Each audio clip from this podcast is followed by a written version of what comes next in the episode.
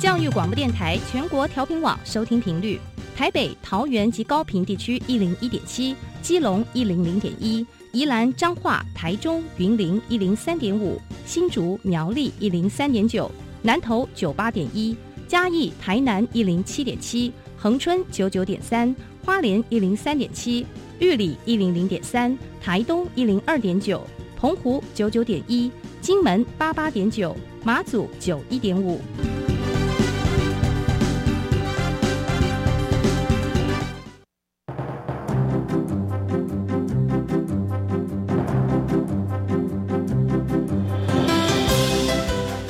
湾的教育要怎么做才能使孩子面对未来的社会呢？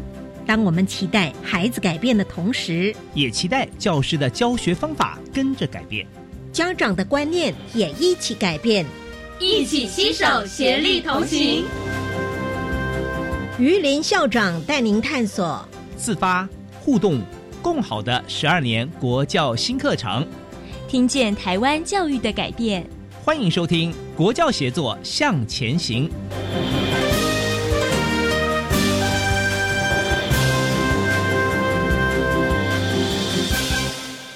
各位听众晚安，现在您所收听的是教育广播电台专为十二年国民基本教育新课程所规划的系列节目。这个节目固定在每星期三晚上六点零五分为您播出。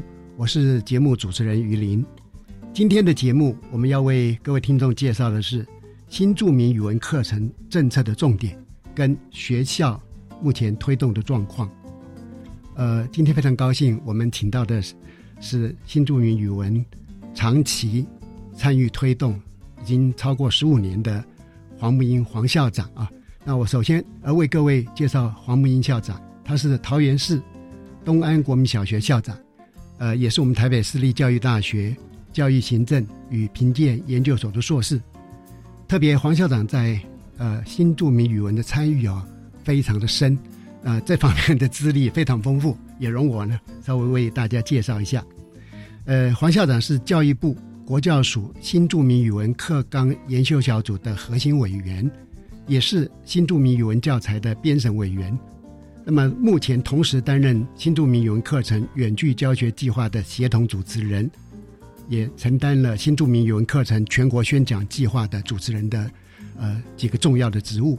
黄明校长您好，全国听众大家好，以及我们资深的校长于校长您好。好的，呃，因为黄校长对这个议题非常的呃熟悉哈，所以我们今天特别高兴能邀请到您。那么，有关十二年国民教育新课纲在实施新著名语文课程，它一定有些理念哈，是不是？先请校长为我们介绍一下，呃，这个课程理念是怎样的？各位听众大家好，其实新著名语文呢，对不管是教育现场老师或是所有家长，其实是非常陌生的，是因为它跟其他领域不一样。其他领域可能是原有领域去做调整，而新著名语文课纲呢，它是首次要进入到国中小的校园，势必呢，大家对它有一些期待，会有一些想法。嗯，但是这个新著名语文比较特别，是说长期以来我们国内对于呃，新住民或东南亚比较陌生，而且会有带有一些刻板印象。嗯，所以我们的理念呢，非常着重于就是我们希望透过这样的课程实施，能够让台湾重新肯定认识新住民族群。嗯，再来呢，希望透过这样的一个课程的推动呢，能够增益大家对多元文化的理解。嗯，而能够在大家相互理解、尊重当中，创造更好的社会。但是，如果我们聚焦在孩子身上的话，我们是希望他们能够培养跨文化的行动力。这是我们当时课纲研修小组希望能够聚焦的四个很重要的理念。嗯哼，好的。呃，可能各位听众这样听哈，能够扩展我们对新著名语文课纲的认识。也就是说，它不只是在传达新著名他们所使用的语言，其实还有很呃更高远的目标。比如说刚刚讲的哈。呃，对于跨文化、泛文化的尊重啊，对多元文化的理解，那么特别在政府目前非常重视所谓新南向政策的时候，哈，它不只是一个呃政策而已了，因为这里面牵扯到说呃文化的交流、呃人的互动。其实呃，就现在来讲哈，我们偶尔啊，甚至于经常的也会在台北街头啊，呃碰到来自所谓的新住民的这些族群，他们的母国的人民啊。所以我想，呃，这个重要性哈，它已经不只是谈到这个语文而已了哈。那刚刚的基本理念呢，会让我们对新著名语文的课纲会有一个更那么宽广的一个认知啊。好，那接下来我们来了解一下新著名语文课纲，它在这一次最大的特色是哪方面？刚刚主持人说的非常好，其实新住民呢，在我们国内已经超过二十年了。嗯，如果我们加新住民以及移工来说，是近百万的人口，还有他的二代。哇！所以呢，其实，在还有整个世界经济体的一个发展，我们都知道，呃，教育改革它其实就是要创造孩子的优势。嗯哼，所以我们新住民语文呢。它有一个非常大的特色哦，就是我们不是只有教语言，我们还要教文化。嗯，因为我们觉得了解一个国家不是只有会说它的语言而已，我们了解认识它的文化之后呢，我们才知道哇，这个国家有什么优势，我为什么要了解它？同时呢，我可以与它互动的时候有合宜的跨文化行动，这是我们非常强调的。是这一个特色呢，我们也。编在我们的教材里，也写在我们的课纲里面。我们希望孩子透过这样的学习，他真的增益他的国际视野了。对。那第二个很重要的特色就是，我们新著名语文呢，它是非常重视的，就是一个分级。嗯哼。好，因为我们常想说，台湾提到分级，大家会想啊，你怎么让孩子去贴标签了？啊，是。其实我们是希望每一个孩子他想要学的时候都可以学习。是。所以我们如果把国小、国中九个学年分成上下学期的话，其实我们会编教材，一个语言是编十八册。那我们十八册是分四个阶段。那这四个阶段的话呢，那我们呃比较，我们是四册当做一个阶段。换言之，哈，这个所谓的分级是帮助啊孩子他在任何时间点。都能够切入，而且我们会让对，我们会让他去选择适合的教材。对对，例如说，我们主持人于校长说：“哎，黄校长今天听完您的课，我也想要选修越南语看看。”嗯，那可能于校长从来没学过，所以你也是从第一册开始学。对对，那我们这一次呃教育改革是一零八课纲实施的是国一跟九年级跟一年级嘛？对，所以他们如果想要学习从来没有学过，就是从第一册。嗯，我们会希望说，呃，每一个孩子他学习的时候。他都可以找到他适合的教材，让他学会。对，因为如果他在某一个语文已经有基础，他也可以从呃其他的侧次切入。没错，所以这样可以让他在任何阶段他想进入的时候都有这个机会。是是是。那么呃，这个特色大概就是刚刚。您所提的这个部分，就是刚刚提到的第一个文化要教，第二个语言会分级，是还有一个第三个很重要的是，我们会培养孩子跨文化的素养。嗯哼，我们会让他透过我们了解如何与他国的文化做合一的互动，而且了解这个国家的国情概要，同时了解彼此的文化差异。对，所以呃，在这样的话，隐藏的就是。新住民语文并不是只有新住民子女才去修的概念在里面。没错，我们因为我们必须让其他的呃孩子，即使他不是新住民的呃下一代，但他也能够透过这样的语文学习啊，做更深的理解啊。那呃，这样听起来，我们在整个核心理念上面相当的好。那么，谢谢。特色也已经掌握住了嘛？那呃，就黄校长参与的这个经验哈。目前我们在整个新竹米文的推动上面，哎，比较大的困难是什么？我刚刚讲说哈，危机就是转机。因为我自己在从一百零六年开始负责做全国课纲的宣讲，我们走访了全国二十几个县市，包括离岛，我们会发现很多教育人员其实对新住民他是非常陌生的。新住民语文，对，因为这我们现在目前要实施是七个国家：越南、印尼、泰国、缅甸、马来西亚、柬埔寨、菲律宾。他们就会思考：为什么这七个国家呢？为什么辽国没有呢？为什么印度没有呢？其实我们是以呃妈妈以及她下一代在国内人数最多的这七个国家。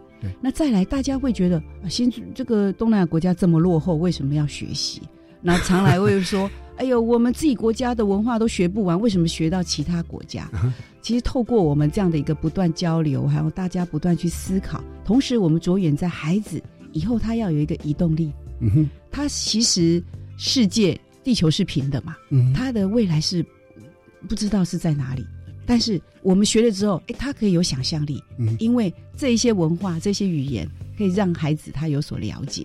所以我觉得最大困境就是学校老师，因为执行者是老师嘛，是。好学校的团队，他们对这个语言跟文化比较陌生，所以我们要激起他们对认同。其实这也是是来自说，不只是老师了，就整个我们的呃我们的国内的人民哈，在这方面的呃素养呢，在过去事实上在学校里面也没有去谈这些事啊。那这也就是说，新著名语文在这一次它进度课纲，而且很明确的举出七个国家啊作为现阶段哈来那么教导的一个标的了。我我相信呢，如果这一波我们做的很成功，或者说我们新住民的呃呃孩孩子的来源呢更宽广的时候呢，呃教育部也不会排除说再增加其他语文。但是我们现在先把这七个语文先把它稳定好啊。特别刚刚校长一再强调，就是在这一波课纲里面，他只是不只是教语言，透过语言呢，还有很多其他周边的呃核心素养可以去达成啊。那呃，因为校长您也是呃整个课程教材的呃研发计划的重要人物，所以我们也想谈一下说，诶，那我们新著名语文的课程教材哇，有七个国家，对不对？那是。每一每一个国家语文现在有十八册，没错，七个国家就一百二十六册，这是一个非常呃庞大的工程哈。那么校长是不是也谈一下这些课程是怎么样子发展出来的？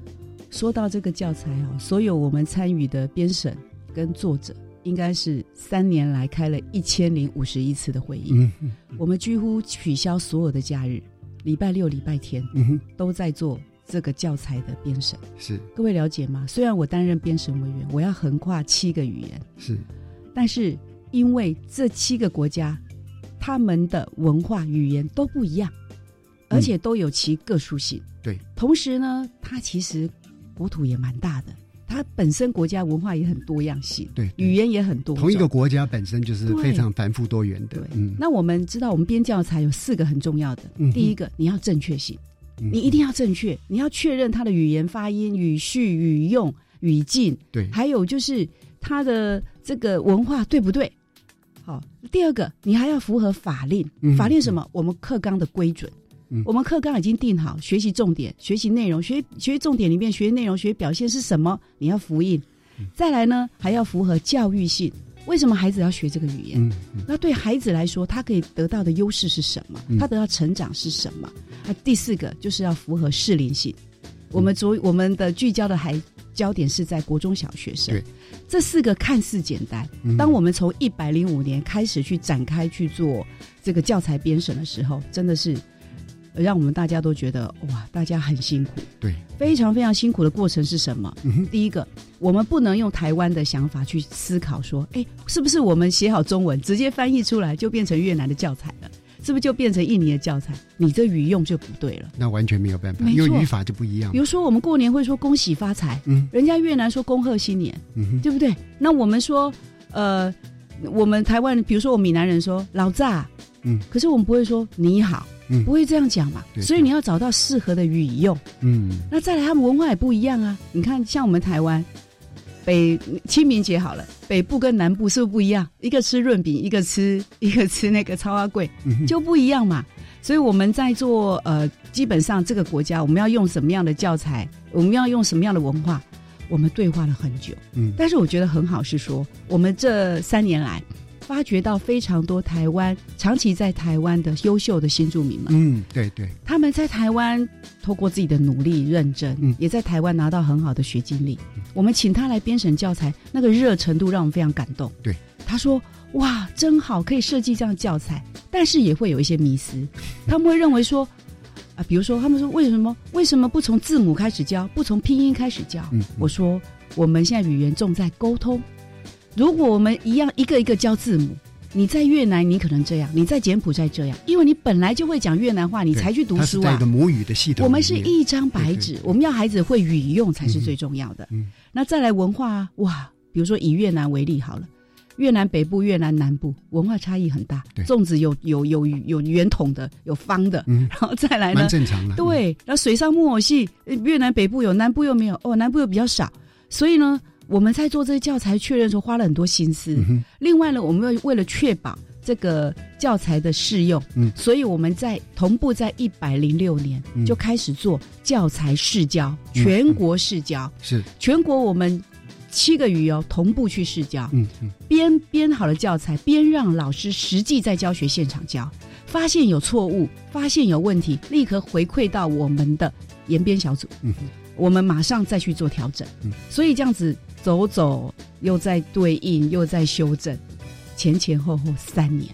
所以这个教材的发展啊、其实是最符合我们理想的，因为它从课纲的理念没错往，下走，掌握住特色，而且有这么多的学者专家投入，经过了一千多次的会议，特别是能够在前面先做一个呃呃教材的试教，对，而且在试教之后立刻能够提出一些修正跟调整哈，所以看起来新著名语文课程的发展哈，呃，可能在我们新课纲里面哈，呃，假设以它的教材发展的这种呃专业性、科学性来看的话，应该是相当呃前端的哈。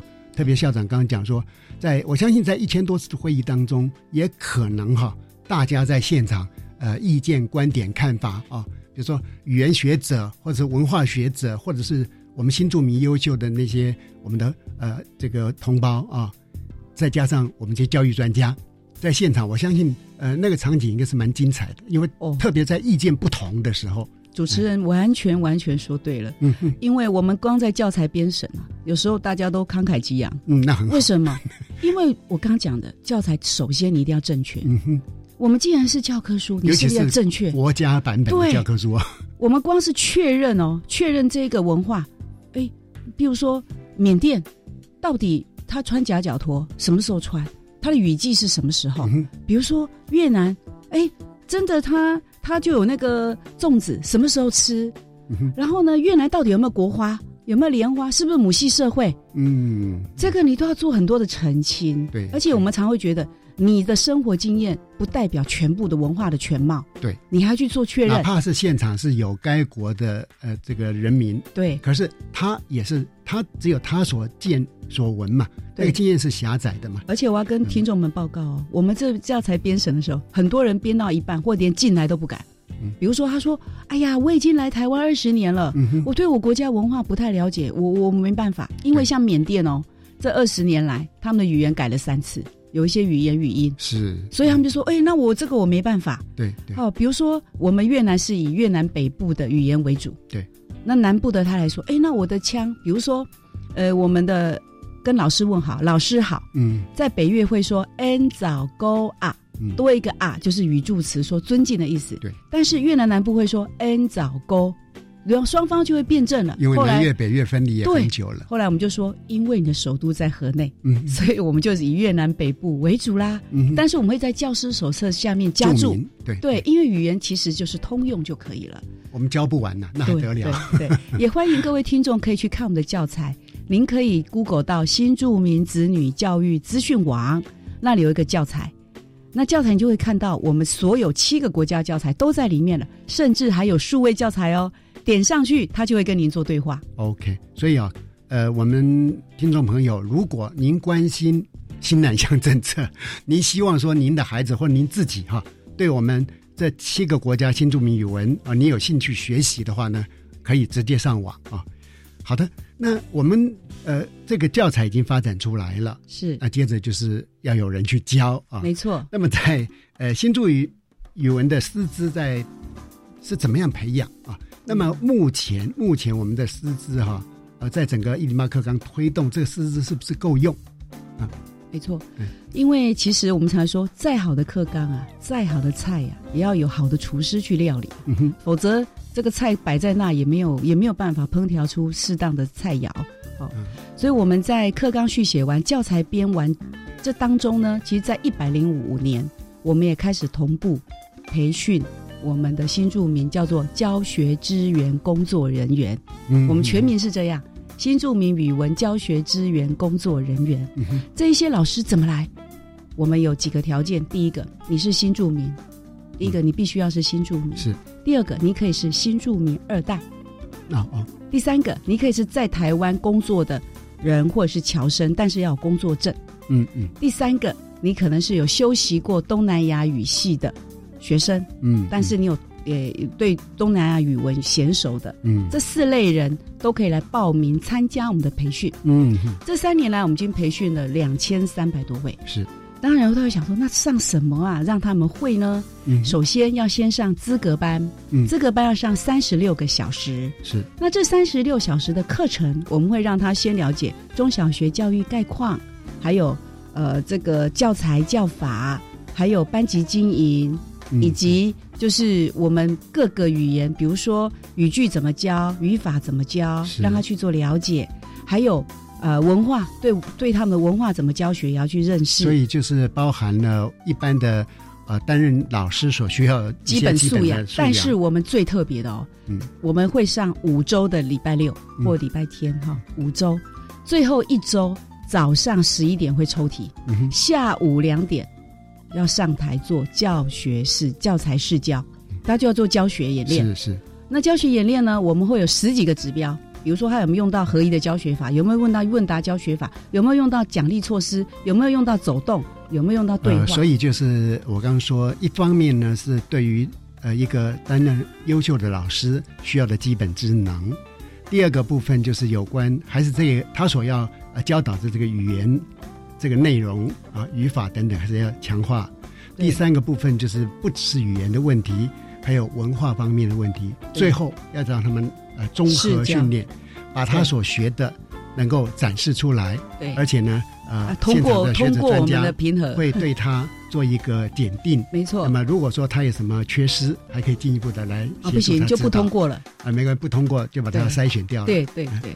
好，那所以各位呃听众朋友，您会知道说，我们对新著名语文的整个培用哈是相当相当用心，有一个非常完整的一个计划，而且还有筛选的一个机制。对，其实刚刚我讲的只是资格班，嗯，我们后续当然大家会想啊，三十六小时就会当老师，我们当老师是教学相长，而且不断的专业成长，所以我们后面还会在我们现在。在三年前也开始同步设计了三十六小时的进阶班，嗯，让他对于就是呃教学的教案设计、课纲的理解、教学方法的应用，比如说听说教学法、肢体回应教学法、呃合作教学法、差异化教学，都要进一步去了解。那这个三十六小时的进阶班一样，教材是教啊，也是当天早上十一点抽题，下午呢这个要教更久了，要教二十分钟。这二十分钟，我们会让他说：“你把原来四十分钟的课程，嗯，要从引起动机、发展活动到综合活动，嗯、完整的去教出来。”嗯，好，那通过的一样，你可以拿到进阶班。当然，这还是不够，所以我们还会，我们现在也在从去年开始，也规划了八小时的回流教育课程，嗯、各式各样课程。我们希望这一些新著名教学支援工作人员，他们的投入是有准备的。而且他们的准备是在教学中不断准备，不断的去精进自己的教学。对，我想呃，有关这方面的培用哈，呃，教育部在这边可以说是把关非常严谨哈。但是一方面，我们也会跟呃现实上我们需要量这一部分都做过呃一些思考。比如说刚刚呃我们呃黄校长也提到说，已经培育了两千三百多位，三百多位。对，那我相信这个是现阶段是够用。可是我们还是在继续的不断的在做一些呃培用，呃、对对精进，甚至于提高他们。我想那个回流教育的方式啊是很棒的哈，没错。所以整个新著名语文，它从课纲一直到教材的研发，到试教，到师资的呃禁用哈训练哈，呃是非常完整。所以我相信啊、呃，经过校长这样的说明呢，啊、呃，对于呃我们听众朋友呢，他们会理解到说哦。这个新著名语文，在我们一零八课纲的推动是 OK 的啊。我这边也要跟全国听众们朋友们报告哈，就是我自己长期在做师资的培育哦，我们会发现所有新著名上课都非常的认真，非常的用心。好，那么我们可以看得到说，我们的新著名的师资啊，老师们非常用心啊，我们的孩子在上的时候也是非常的投入啊。好，呃，我们先休息一下，听一段音乐之后，呃，再来继续请教。黄校长，谢谢。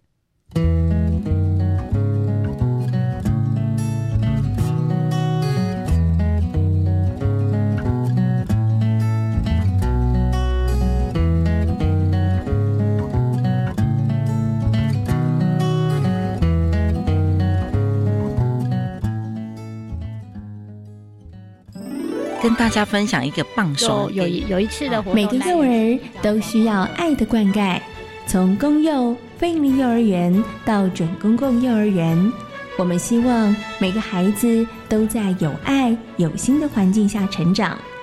每周四晚上六点零五分到七点钟，《遇见幸福幼儿园》节目，带着大家一起了解幼教政策，学习教养知识，请准时收听。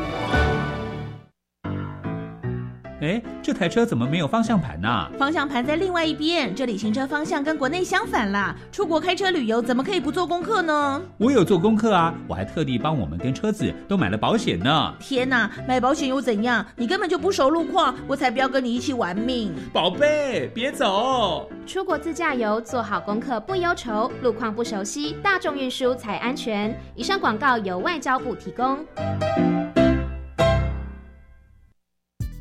现在网络或媒体报道的东西都让我好混淆哦。那些内容啊，可能是刻意的扭曲或截取片段。那怎么办？从学校开始就要重视媒体试读教育，让大家了解各种讯息产制的流程，增强思考判断力。所以说，看到各种报道，不要随便相信，是吗？对。让我们成为有思考力的乐听人，一起重视媒体试读教育。以上广告由教育部提供。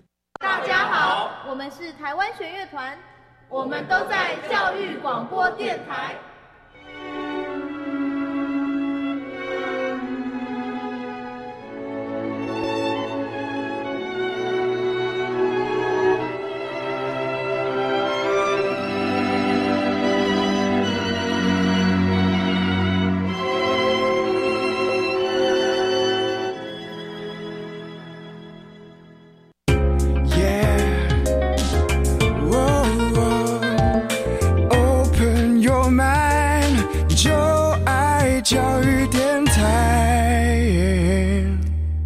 各位听众朋友，晚安！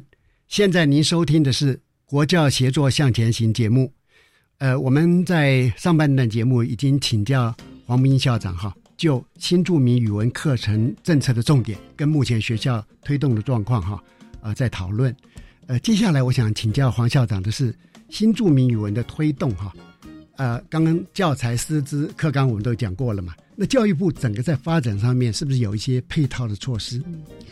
其实我觉得我们新著名语文课纲啊，真的是，呃，发展这五年来一路走来，一路发现问题，立即解决问题。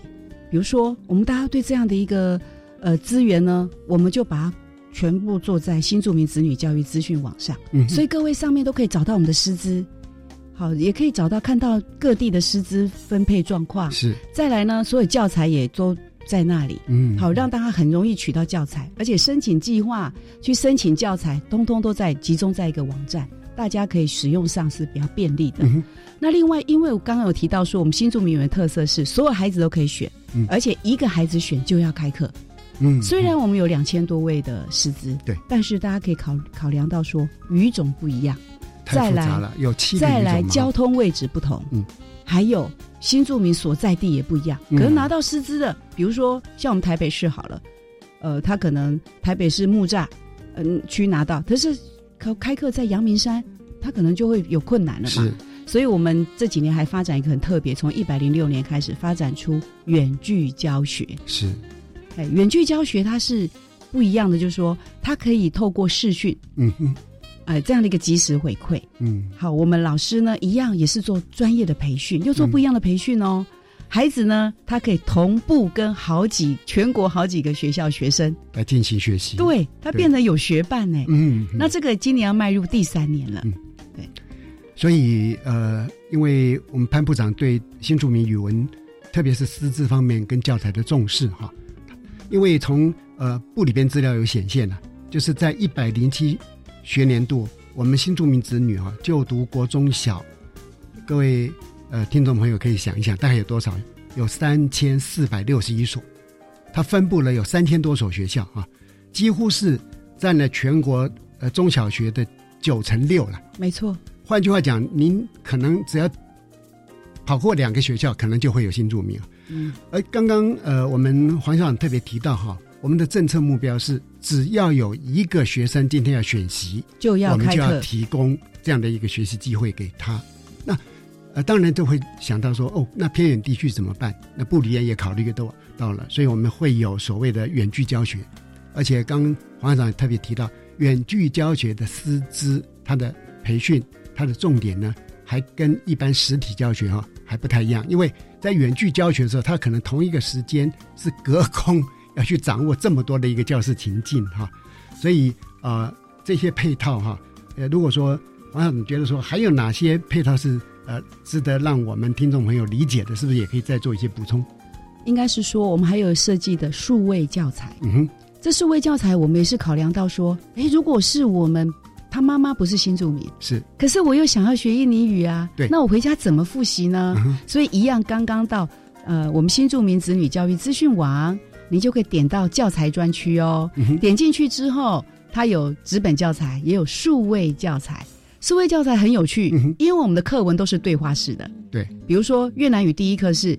老师好，小诶同学们好，我的名字叫垂荣，他的名他的念法就是 n 早沟啊早嘎巴登果 n 啦腿荣，那这三句话呢，你只要去点到那一句话，他就会说出来了，很有趣。对，那我们的教材因为有有那个课文，再来呢还有词汇，还有语文活动，每两课还有个儿歌。那我们儿歌你一点到那个有挂耳机的地方，他会说。哎，放学回家，譬如说越南一个放学回家就你好呗，你好呗，哎，小朋友就会哎那个，然后就会跟着跑。所以我们有设计这样一个数位教材，就是提供给很多人去学习。是是。而且这几年我们发展出很有趣的一个现象哦，不是只有孩子想要学，很多社会大众都会询问我们说，哎，这教材我也想用，哎，是。像昨天就有一位特别到东安国小来拜访我，他说，哦。我也想要来学这个语言，嗯，就我提供给他数位教材，他如获至宝。嗯，今天早上还打给我说，我觉得这教材好棒哦，嗯我这样可以学习很多的对话，对。所以各位听众，如果说您对这个新著名语言哈，特别是七国语言有兴趣哈，呃，好好的运用我们教育部提供的这些数位教材哈，呃，不但是呃您的孩子可以学啊。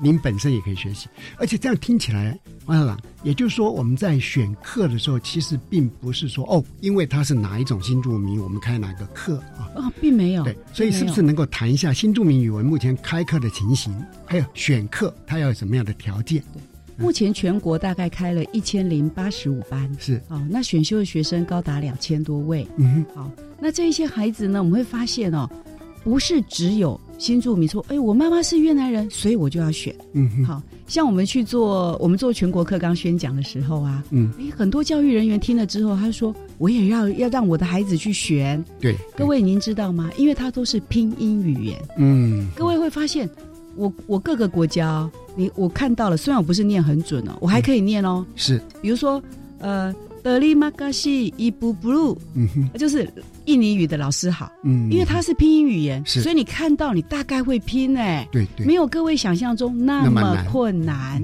那我我们宣讲到那个基隆的时候，基隆的科长更有趣，嗯，他说黄校长，我小孩今年要读小一了，我要让他学印尼文，嗯，那我东安国小会长也很可爱，他去了一趟印尼旅游回来就说，就急急忙忙来校长室找我，校长什么时候开课？我要让我儿子儿子开始学印尼文了。原来我不知道，我没有去过印尼，不知道人家发展成这样了，这么多人去投资了。嗯，对，所以我们就说，语言就是让孩子多一双翅膀。对，那我们多一个文化，我们会让孩子有更多导航力。对，所以呃，刚特别是在我们新课纲里边啊，要培养孩子所谓三面九项核心素养哈。也就是让他能够跨跨地区啊，甚至跨时代那些能力，他能具备啊。没错。所以呃，新著名语文的学习的呃机会的提供啊，就像刚刚校长所说的，让他多了一扇窗去了解外在的世界，让他多了一双翅膀，可以去呃往更远的地方去翱翔啊。好，那么呃，刚刚您有提到说新著名教学资源人员的专业成长哈，那么也提到。他们从所谓的基础班到进阶班，到还有回流班等等，这样，那是不是说，因为毕竟哈，我们需要的专业的老师量还蛮大的嘛？没错。那么，怎么样能协助新著名教学资源人员，他能够进阶啊，专业成长，能够变成符合专业的老师？这方面怎么做？呃，这边要跟全国听众报告哈，就是我们不是只有师资培用而已。是。现在呢，我们也做了，呃，我们也预计就是要让新住民组成这个共备社群。嗯哼。共备的话，哎，您是越南语，我也越南语，他也越南语，我们一起来做共备。嗯。这是一个共备。另外，我们也设计了叫做教学指导老师。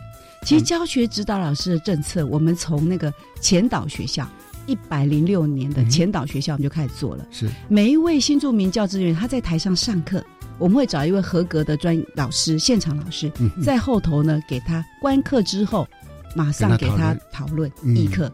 我们发现哦，所有的教职人员经过我们教学现场老师给他观课之后呢，会告诉他说：“哎呀，你教词汇啊，你的听说教学法哈，可以做怎么样的字卡？”那你的肢体回应呢？可以做搭配哪些动作，让孩子更容易去娴熟跟记忆？嗯然后你可以让孩子怎么样子听懂、听辨、听会？嗯这三个层次不一样哦。是。所以呢，呃，这样的一个教学指导老师呢，对他来说帮助很大。其实我觉得哈，一个人能不能专业成长，我们做我们做再多的配套，最重要是他有没有心。校长提到这边哈，呃，我觉得我们可以请。所有我们现职的老师，今天新著名语文的教学资源人员，他都这么样专业的培训，那他们这么样的热忱的在学习，呃，甚至于我们连啊这个所谓的共备社群，也都在新著名的教学资源人员里面成立了。没错。啊，回过头来，我们现场的呃正式的老师，呃，可以从这里面观察得到，就是现在。所有的人都在成长进步当中了。我们如何借着这一波一零八新课纲哈，我们正式老师能够呃扮演一个火车头的小角色，能够来带动哈全台湾在整个教育学术上面、教育专业、教学专业上面的一个发展跟成长哈。这倒是刚刚黄校长在提新著名的教学资源人员的成长哈，呃。呃，倒是让我有一点感想哈。嗯，好，那是不是您可以在这个部分能够持续？呃，就是还有没有什么其他的呃，对他们的协助，让他们能够，是不是有机会让他们变成一个正式的一个嗯专业的新著名的教师？嗯，其实哈，我们常常讲说，培训了两千三百多位。是，以我桃园来说好了，我桃园培训了大概两千两百三十二位，嗯哼，实际在教学现场的不到六十位。哎，大家会想，为什么落差那么大？是。因为现在只有小一开课，对，他们是领终点的，嗯，一个终点三百二十块，是，而且一个这个三百二十块要到另外一所学校，它有距离的限制，嗯，所以其实哦，他们一个礼拜松松始有十堂课好了，一个礼拜只有三百三千二，那四四个礼拜才多少钱？一万块出头。真的是很辛苦的一个工作。学校间距离再远一点没错，还要车程车费。对，因为他们大部分都是骑摩托车。是，你说开车的也不容易吧？是。那么，所以这样的一个诱因上面，我们真的很希望说，是不是有一些新住民，诶，教学人员他比较优秀的，可以给他一个专专责。对，比照那个其他语别嘛，哈，本土语言，得让他们有这样的一个机会。因为我们您您在培训过程会发现，他们很珍惜能够担任这样的一个教学人员，而且他们也希望能够没有后顾之忧，嗯，好好去做。结果搞得说他们在教学还要去打工，不然这怎么去养家活口呢？是，所以从他们这种付出的热忱哈，我觉得值得我们呃所有的呃人民来肯定啊，特别是。身为教育人员，我想一定很有感触了哈。而且东南亚文化一个，我我在编这个教材过程会发现，他们非常的尊师重道，嗯嗯，非常，甚至在缅甸、泰国，教师节还要下跪，下跪谢谢老师，哎，是是，他们非常非常尊敬老师，所以他们本身他们能够担任老师，他们也很感恩，而且很珍惜。对，所以我觉得我们台湾在推动这个新著名语文啊，也让。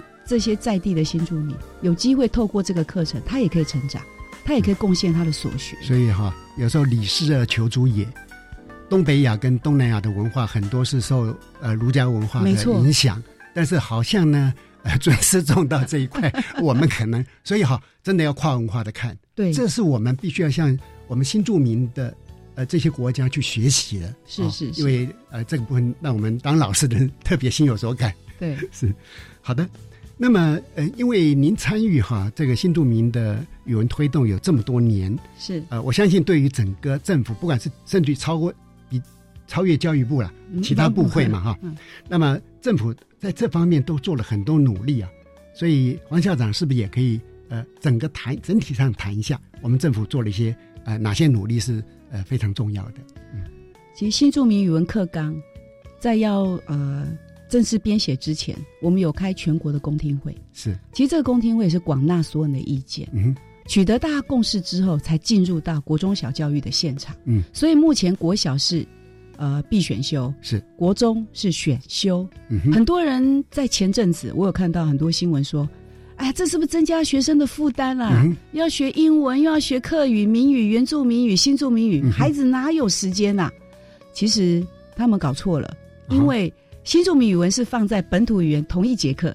对，你选了客家语，就不没有越南语这件事了。对。你选了印尼语就不会有原住民语这件事，所以没有所谓负担加重的问题。我们是增加孩子的选项。当然呢，我们在呃长期推动这五年来，教育部这边也是非常用心，他一直在找我们思考很多。嗯，为什么？因为社会大众总是提出很多问题。对，比如说，哎呀，这师资会不会教啊？这教材什么时候编好啊？这学生选课怎么办呐？还大家都不了解怎么处理啊？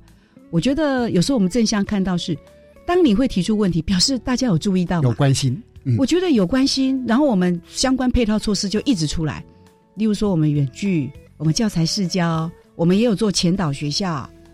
好，另外呢，我们呢也有做呃担心他们的教学，所以我们也配了这个教学指导老师。嗯，还有我们要组织共备社群，甚至后面我们会推动一些核心小组来做全国的推动。那去年呢，呃，今年开始了。教育部也开始责成，拜托各县市呢，如果可以的话，成立新著名语文的辅导团。是透过各县市的大家一起努力，点加点加点，就会变成面；面加面加面，就会变成一个非常好的四面八方都可以去做推动了。嗯，因为呃，有些是一种呃误会，就像刚刚讲的说，哎呦，又增加负担，不，其实是我们让孩子有更多选择的机会。对对对，那他可以去挑。是，甚至于说，呃，很多语言学者都讲，在越年纪轻的时候，他要学不同的语言，哈，是比较容易的。没错。同时，因为不同的语言会带来不同的一种认知形态的改变，也就是说，他的大脑的思考，或者说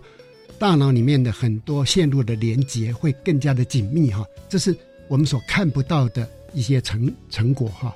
所以，我呃，社会大众可以。再从一种新的角度跟正向的角度去看这件事，而且同一个时间你只能选一项啊，所以不会有呃增加孩子负担的这种可能性啊。好的，因为黄校长参与这么久，而且呃面面向非常的宽广啊，是不是呃您用点时间对整个新著名语文的推动哈做一个简短的结论？好，新著名语文呢，呃，因为我个人做新著名辅导已经。超过十五年了，这我十五年来，我看见我们台湾对于新著民，他从偏见到慢慢的能够接纳、尊重，这一条路走来不容易。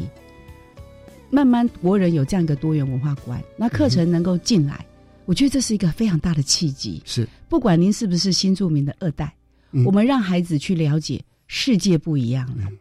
我们让您希不希望您的孩子更多的竞争力？虽然有人去质疑说，那一个礼拜一节能学什么？多一些语言，多一份语言，多一种语言，一定是多一个竞争力，多一个语言，多多认识一个国家，多开拓一个视野。是欢迎现场所有听众，我们大家一起来打开孩子世界的窗，让我们一起，呃，跟着这个教改呢，哎，让孩子也有机会认识不同国家，创造他更多的可能。发现他更多的机会，为您的孩子，我们大家一起努力吧。呃，今天非常高兴听到黄校长哈对新著名语言的整个发展做了说明，尤其我们从黄校长他殷切的语气里面哈，知道啊有多少的我们的专业人员投入，所以对整个新著名语言的这个在新课纲的推动里面，从教材师资等等，我相信啊，我们的听众朋友都可以放心的啊。呃，谢谢您来到我们的节目。呃，各位听众，《国教协作向前行》这个节目在每星期三晚上六点零五分播出。下星期三将由本节目另一位主持人谢若兰老师为您服务。下一集我们要介绍的是国立高雄师范大学师资培育跟就业辅导处因应新课纲师资培育的课程规划。欢迎您再次准时收听，晚安。接下来请收听伊人主持的课纲交流道。老师、同学、家长们请注意，关于十二年国教新课纲的疑难问题与解答，都在课纲交流道。欢迎来到课纲交流道，我是伊人。刚开学不久，想必许多学生都还在受新的阶段吧。但我想，对于国小一年级、国中一年级和高中一年级学生们的家长以及师长们来说，这些孩子一开学面临的就是我们全新的一零八课纲了，想必心里还是会有一些担忧。尤其是高中的学生们，未来还有大考的压力呀，新课纲会带给他们怎么样的影响呢？一定是家长朋友们所关切的。但是别担心哦，我们今天很高兴邀请到了桃园市立大园国际高级中等学校的朱远龙校长来为各位解惑。校长您好，主持人以及各位听众大家好。马上来请教校长哦，新课纲把高中学科的必修时数下降了，那规范学校课程的内容是不是变少了呢？这套课纲哈原始的设计把必修时数下降，嗯，其实是希望能够多一点学生在其他方面的学习哦，比如说有一部分的东西会移到所谓加深加广的选修里面去，嗯，另外呢，我们也下降了之后，我们新增了一个叫做校定必修课程，希望每个学校发展它自己的特色，对。另外还有增加了我们所谓弹性学习时间，嗯，这个弹性学习时间是增加学校办活动啦，以及学生啊参加竞赛啦，嗯，以及他做自主学习等等的，要利用这个时间，哦，所以把必修时数下降，嗯，它的原始设计是这样子的。当然，相对的，如果必修时数下降，学习内容就一定会减少，这也是事实。但是新课纲有个很重要的理念，我们并不是。只注重了学习内容而已，嗯，我们更重视是新课纲的学生的学习表现。我们为什么会把学习内容减少？其实是希望老师能够透过教学的引导，让学生学会一些学习的表现。表现这件事情很特殊，它不像一般人，就是啊，我知道什么知识内容而已。嗯，我必须要能够具备探究的精神，就探究的能力，嗯，还有思辨的能力，嗯，还有学表达的能力、合作的能力。这件事情在我们过去的教学里面，它不是我们教学的主轴。我们只在注重是，我们以前都只注重我们教了什么东西，学生学会了什么东西而已，就是内容。我们并没有告诉学生哪些，比如说像探究，他要学会探究的能力，他还要去思考、判断、思辨的能力。这些我们过去都没有，不是我们教学的主轴，我们只是顺便带而已。可在新课纲里面，它变成另外一个教学的主轴。嗯，所以新课纲所谓的学习重点。它底下包含了学习表现跟学习内容，但因为老师们想要去教导学生有所谓的学习表现的时候，他要花时间，甚至花的时间会不少，所以我们势必把学习内容要下降。哦，是。所以大家会感觉到，哇，那降低了这件事情会不会很大的影响？其实大家可以思考一下，时代从过去到现在，我们增加了多少的学习内容？可是看起来学生并没有能力增长，因为他们的学习表现没有提升。嗯，当学生学习表现没有提升的时候，他没有办法承载这么重的学习内容。嗯哼，所以为什么我们过去我们在现场都会觉得学生好像学习兴致不高，学习意愿不高，都在玩手机，都在趴着睡觉？其实是因为他的学习表现，也就是他的学习的技能不足。这件事情我们必须要改变，嗯，我们自己在现场感受非常深刻，所以我们说必须要改变那个东西，让学生的学习的能力提升上来之后，这个时候你再顺便给他知识，给他内容，他就会乐于接受。这两个截然不同的哲学观，是感觉就是比起硬塞知识给他，就是开拓他的思想，让他去想学，然后增进他自己的意愿，这种感觉。对对对，是。但是我想还是有很多家长朋友可能会有一些疑虑，哎，虽然有可能多了一些选修课程，然后多了弹性学习，但是必修的时数下降了，会不会影响到孩子未来的竞争力呢？呃。竞争力倒是不用担心，因为我们还是有很多的加深加广选修的时间。嗯，在加深加广选修的时数上，我们并没有下降。所以，当学生对某一部分产生特别的那个兴趣之后，比如说他要选选的是理科类的，嗯，他选了物理啊，选了化学啊这些科目，嗯，他还是有时间去把它精深的读读熟来，嗯，能力上并不会下降，但是。应该说不像过去那样子，就是全部都要选。嗯嗯，过去几乎是全部套餐选修，你没得选的。你只要选的，比如说自然组或选的第三类组，你就得修所有的课。对，那未来新课纲是放的更宽一点。嗯，所以其实我最近到国外去交流，国外的学生其实他们如果修了物理的学生，很少有修过化学。哦，他们在学科学这件事情是透过科学里面其中一科把科学学好。哇，结果台湾的学自然科学的学生，物理也要会，化学也要会，生物也要会，什么都要会。嗯，变成是他每一项都要会，可是花了时间却学的不精熟。对，所以我们希望让学生学学的精熟，这样才能够提高我们现在所谓的竞争力。嗯，虽然我个人我不喜欢用竞争力这，因为未来强调是合作。对，反而竞争是应该被排除在后面的。嗯，但是华人社会都喜欢用竞争力这个名词。OK，没关系，但是学生真正能力的提升，必须透过比较精细的引导跟教学。所以在加深加广上，其实我们并没有弱化，反而是应该训练学生如何去把学习表现呈现出来。举例来讲好了，我们在自然类科这一次出了一个，做了一个非常大的改变。嗯，我们必修从十六学分降成十二学分，但是我们做了一个全世界难得看到的改变，就是我们多了一个。类似像科目一样，我们叫做自然科学探究与实作。这个课程很关键。这个课程是过去我们把一些老师们本来应该引导学生做探究啦，或因为探究而需要去做一些实验啦，做需要实做的东西，我们特别拉出来来做一个课堂上的教学。哎，过去都应该是融到课本里面去，结果因为都有学习内容，所以大家全部都在教内容，反而探究跟实作就少教了。对，所以新课纲我们把它拉出来。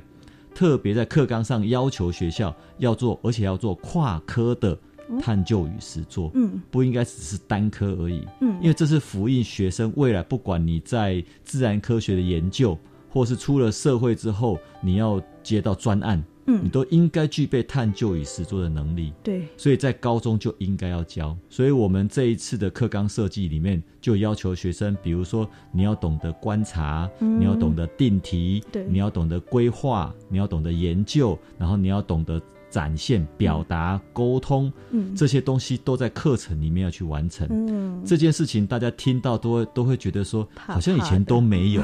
对，所以现在我们老师们都要接受培训，去做探究与实作。嗯嗯的的这个教学，那各校的课程计划里面都已经写出来了。哎，国教署也在督导各校要落实课程那个探究与实作的教学。教育部还为了探究与实作。成立了一个叫做“探究与实作”的资源中心，嗯嗯，给老师提供老师们足够的资源以及支撑。是，我 觉得听起来真的很棒，尤其是朱校长刚刚说的，以前都是所谓套餐式的感觉，但我觉得听起来现在就是单点。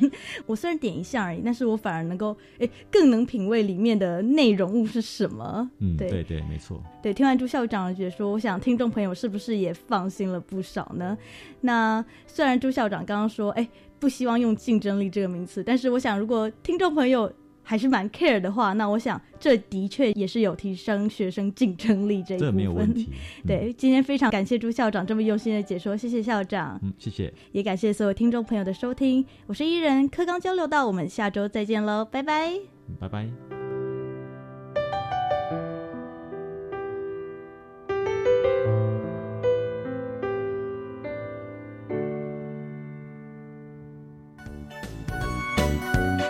学习，师生互动，创造共好校园。